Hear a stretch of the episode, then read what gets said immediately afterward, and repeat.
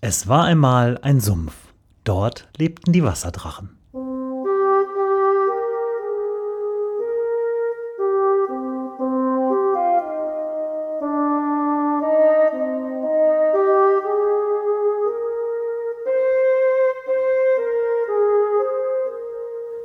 Wo die Wasserdrachen wohnen. Folge 19. Tatort Paderborn. In Paderborn findet zurzeit ja eine Kunstaktion statt mit dem Titel äh, Tatort Paderborn. Und die habe ich mir für die heutige Folge mal angeguckt. Ähm, und zwar ist das Besondere an dieser Kunstausstellung, dass sie sich äh, quer durch die ganze Stadt zieht. Ähm, angefangen vom Bahnhof bis äh, in die Altstadt hinein gibt es immer wieder Kunstobjekte, äh, die man angucken kann, die teils äh, in den städtischen Raum so integriert sind, ähm, als würden sie dazugehören und vielleicht auf den zweiten Blick erst auffallen. Ein bisschen absurde Sachen sind dabei, ein bisschen was, was zum Denken anstößt. Ähm, und äh, ich habe mir mal äh, das äh, zugehörige Programmheft angeguckt. Und äh, das Ganze läuft unter dem Titel Phänomen Fußgängerzone. Was passiert im Zentrum unserer Städte?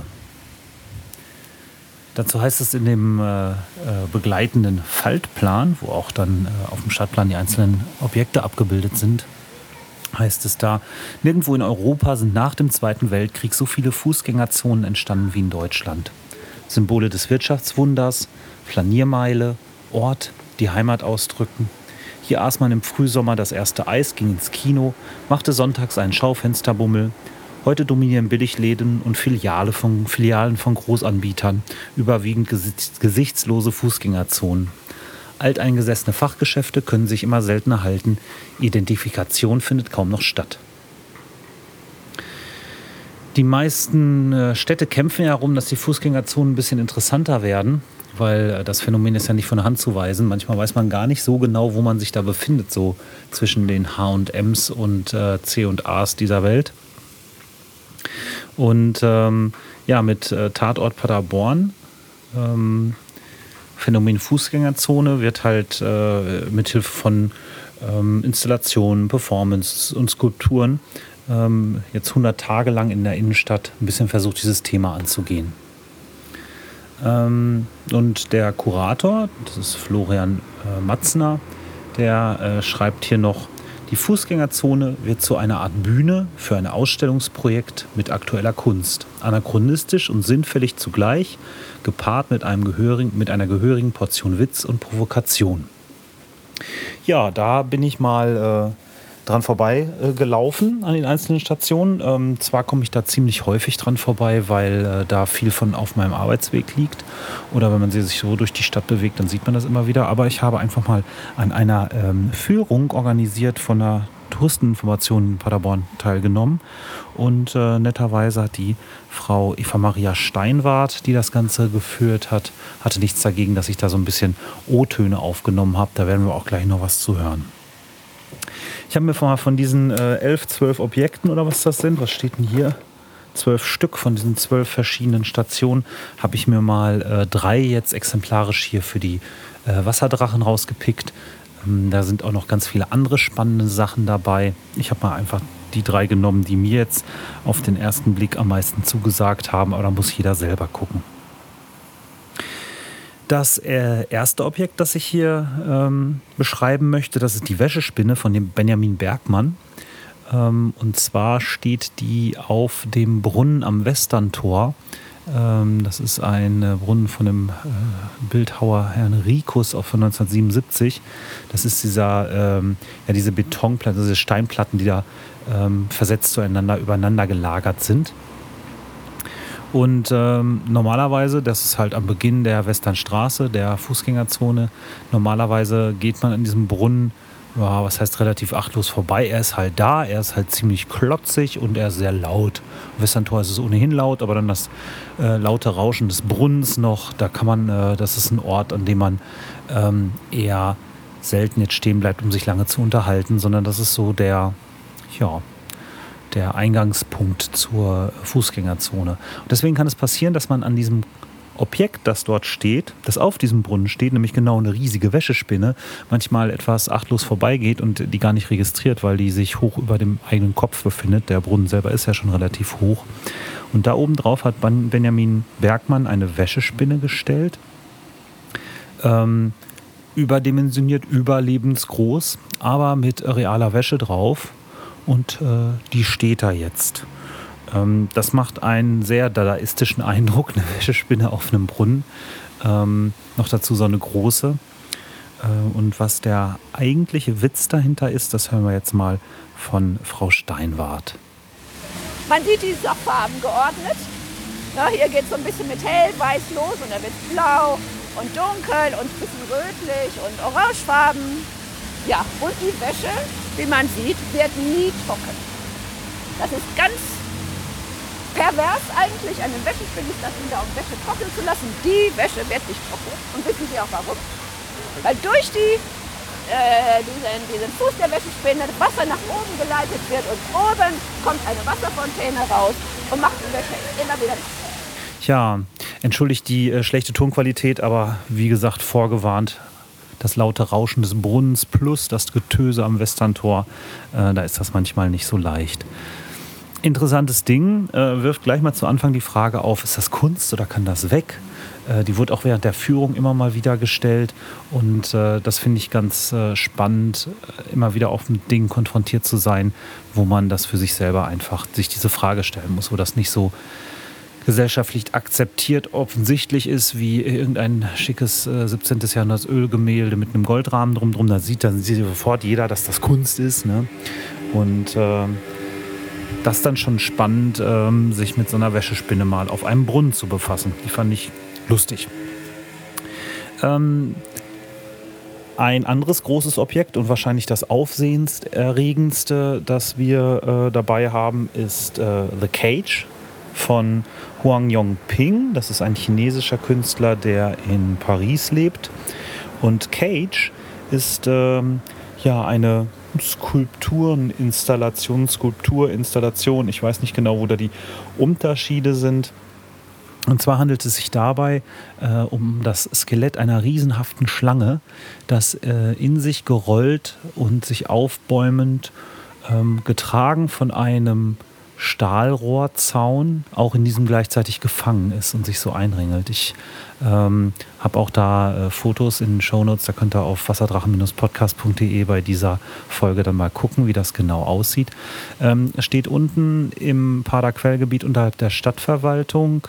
Ähm, ja, so gegenüber von äh, der Straße am Weberberg, wenn man oben von der Marienstraße runterkommt, den Weberberg runter, äh, am Bambi entlang und an dem Fahrradladen läuft man eigentlich mehr oder weniger drauf zu.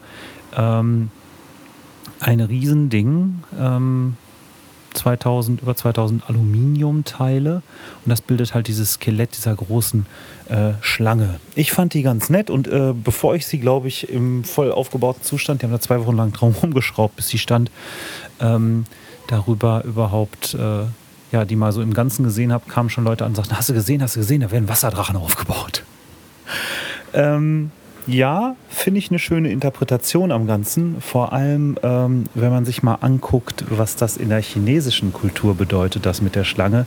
Ähm, auch dazu hat äh, Frau Steinwart was Interessantes gesagt. Das hören wir uns auch mal gerade an.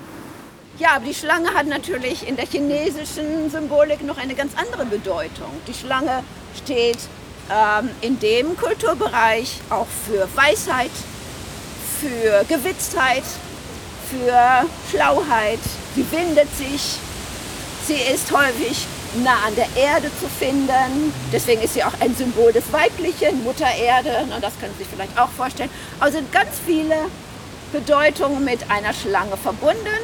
Das können Sie jetzt aussuchen. 2013 interessanterweise, als der Künstler sicherlich das Objekt längst konzipiert hat und es gebaut worden ist, war das ja der Wasserschlange in China kann man sich vorstellen, dass das vielleicht auch in seine Überlegungen mit eingeflossen ist. Tja, und so finde ich das eigentlich eine ganz nette Parallele zu dem Wasserdrachen.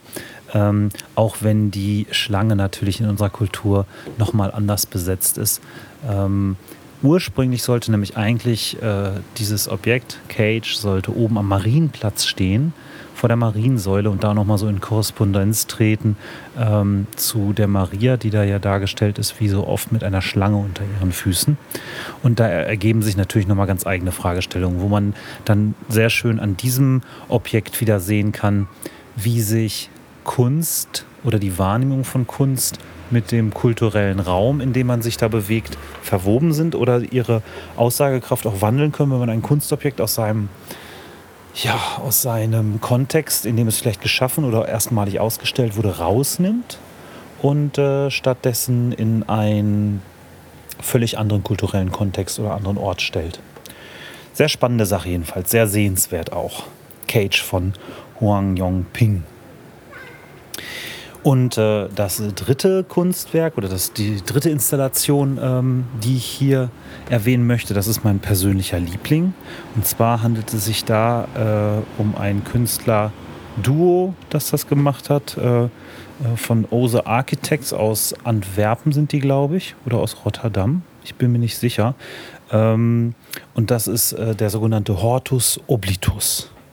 Und ähm, wie der aussieht, der befindet sich vor der Marktkirche äh, in dem Winkel zwischen Theodorianum und ähm, äh, was ist denn das? Äh, Il Postino heißt das, glaube ich.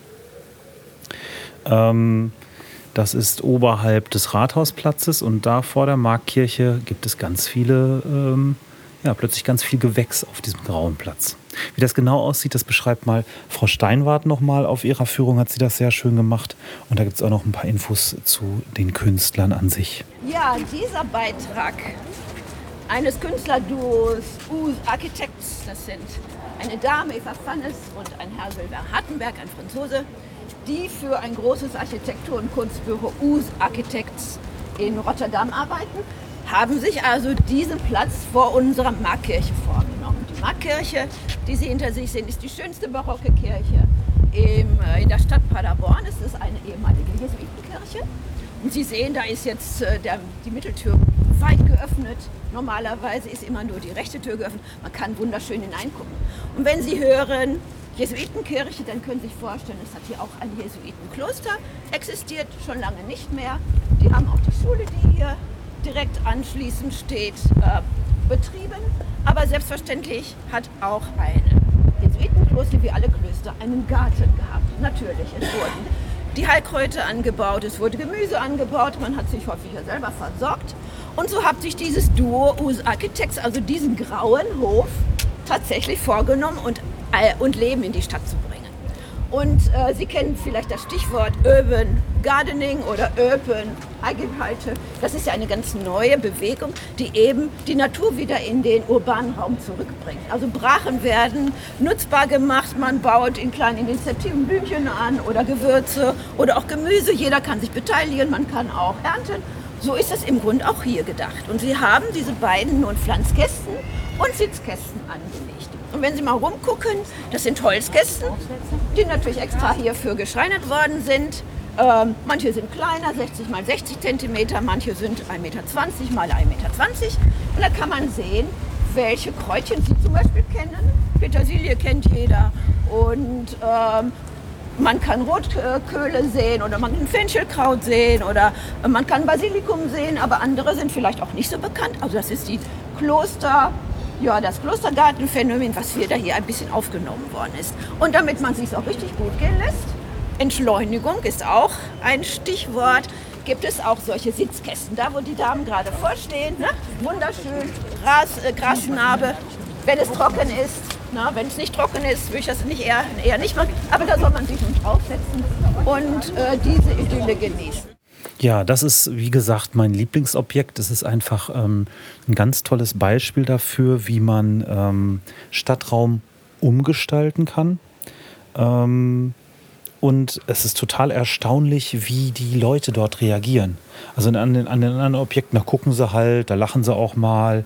Ähm, das ist das Ausstellungsstück von der ganzen Kunstaktion, was ich gesehen habe, wo die Leute wirklich alle, wie sie da sind, berührt sind davon und ähm, Ich habe mal geguckt, Hortus oblitus. Meine Lateinkenntnisse lassen mich ein bisschen im Stich, aber sobald ich das richtig übersetzen kann, sind das die vergessenen Gärten.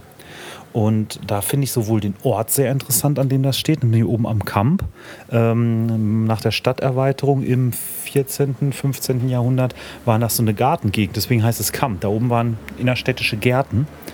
Ähm, und der Begriff auch die vergessenen Gärten ähm, ist doppeldeutig weil wir Menschen anscheinend, zumindest die Stadt, Stadtbewohner, ziemlich leicht vergessen, was für eine tiefe Befriedigung mit, äh, mit Umgang mit der Natur verbunden sein kann. Weil alle Leute, die darin stehen, die freuen sich sowas von. Also geht mal hin in die vergessenen Gärten oder in den vergessenen Garten in, zu Hortus Oblitus ähm, vor der Marktkirche und äh, guckt euch einfach mal an, wie die, wie die Menschen da stehen und sich freuen, wenn sie im Garten sind. Der Garten hat ja auch immer was mit Fülle zu tun und gerade ist es da besonders toll. Da gibt es wirklich die abgefahrensten ähm, Pflanzen.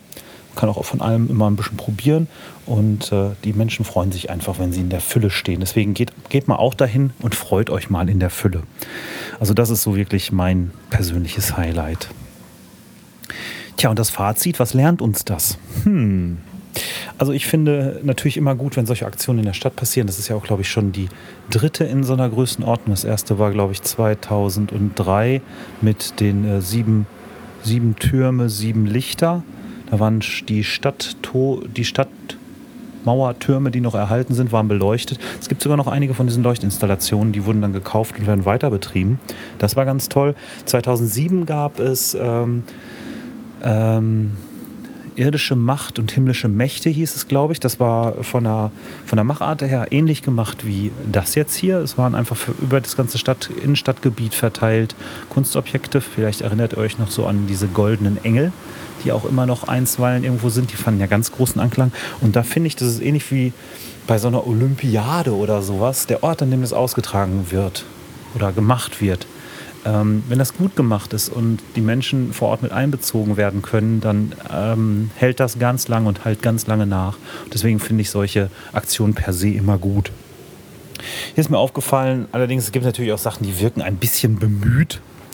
Ähm, zumindest auf mich. Es gab da so eine Kombi-Installation, ähm, ein Pferdevideo in einer Tiefgarage und eine ähm, äh, künstliche Riesenlunge die zu diesem Pferd gehören soll, 300 Meter weiter, hinterm Dom, hat sich mir nicht so ganz erschlossen. Aber muss ja nicht, muss ja nicht immer alles verstehen. Ansonsten viele Sachen sind einfach originell, absurd und halt immer diese Frage, ist das Kunst oder kann das weg? Ähm, gibt es einen Schilderwald, es gibt vergoldetes Straßenpflaster und einfach so äh, Aktionen, wo man dann äh, auch kontrovers drüber sprechen kann, ob das angebracht ist, das Straßenpflaster zu vergolden. Aber vor allem, und das habe ich ja eben schon gesagt, ähm, gerade dieser Hortus Oblitus hat mir gezeigt, das macht den Stadtraum nochmal auf eine andere Art erfahrbar. Und ähm, gerade an diesen, an diesen äh, Hochbeetkistengarten, der auch transportabel ist eigentlich. Äh, hat man jetzt gesehen, zu äh, Libori mussten äh, da einige Kisten weggenommen werden, die sich ein bisschen so nach draußen zogen. Und ähm, das lässt nochmal sehen, was man eigentlich machen könnte mit relativ wenig Aufwand und mit so großer durchschlagender Wirkung, ähm, so wie sich die Leute da gefreut haben, das ist echt ganz toll. Und da kann man sehen, wie man auch mit einfachen Mitteln eine große Wirkung erzeugt und wie auch äh, Kunst ganz praktisch Beispiele dazu geben kann, wie Stadtentwicklung denn aussehen könnte. Ja, schaut es euch an. Die Ausstellung läuft noch bis zum 7. September 2014. Ähm, Infos dazu gibt es äh, in der Tourinformation am Marienplatz oder unter blog-tatort-paderborn.com. Da kann man auch mitverfolgen, was da so passiert. Es gibt äh, noch ein paar Aktionen. Die ist jetzt schon relativ lange gelaufen. Die 100 Tage sind bald um, aber es gibt noch ein paar Aktionen. Da könnt ihr auch auf der Website blog-tatort-paderborn.com informieren. Ich selber danke an dieser Stelle wie immer fürs Zuhören und äh, wünsche mir, dass ihr neugierig bleibt und auch beim nächsten Mal wieder reinhört, wenn es wieder heißt, äh, wo die Wasserdrachen wohnen. Ähm, ich freue mich immer über Kommentare und ähm, ja, Kritik. äh, alles, was mich irgendwie weiterbringt hiermit. Äh, schreibt dazu unter dieser Folge auf wasserdrachen-podcast.de oder wenn ihr das nicht öffentlich im Internet stehen haben wollt, dann könnt ihr mir auch einfach so eine E-Mail schicken an mail at hm, podcast.branko-chanak.de.